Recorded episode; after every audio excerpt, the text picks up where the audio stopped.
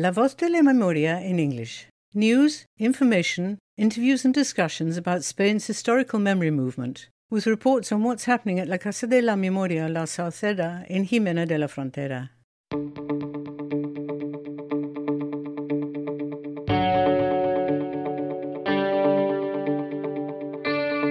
Hello and welcome to La Voz de la Memoria's news and information in English. I'm Debbie Eade.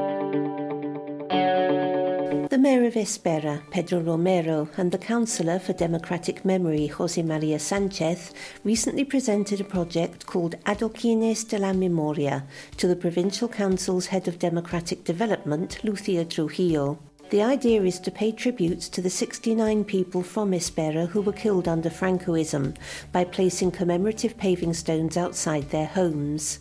Each of these will contain a short piece of information about them, and this will make up a route commemorating historical memory in Espera.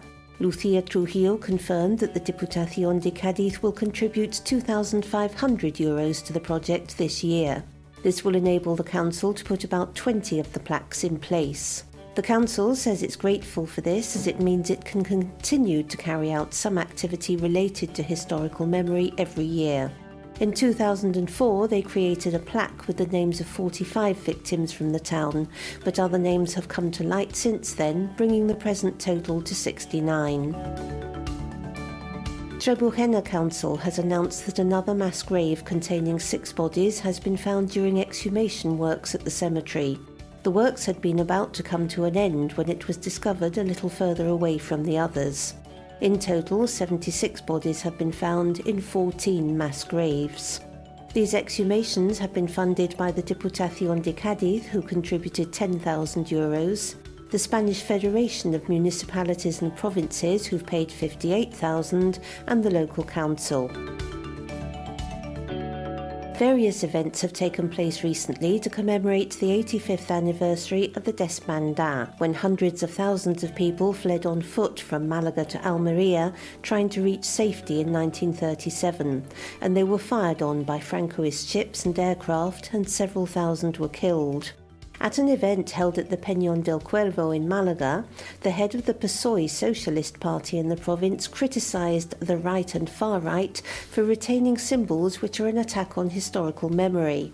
As an example, Daniel Perez pointed out that barely a month earlier, Madrid Council had returned the name Crucero Baleares to a street in the city. That was one of the ships which was responsible for the bombardment and massacre of those who were trying to flee along the coast.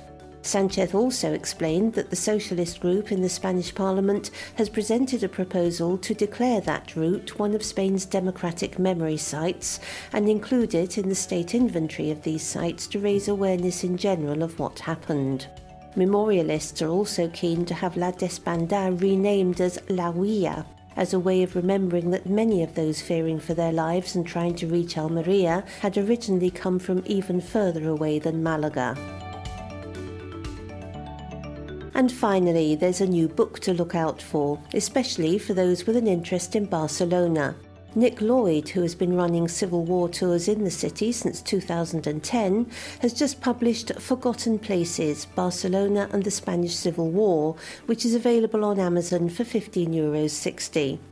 The book covers the period from the 19th century with the conditions and movement which led to the social revolution to the fall of the city in January 1939 when Franco's tanks drove down the Diagonal and set about destroying everything the Republic had built.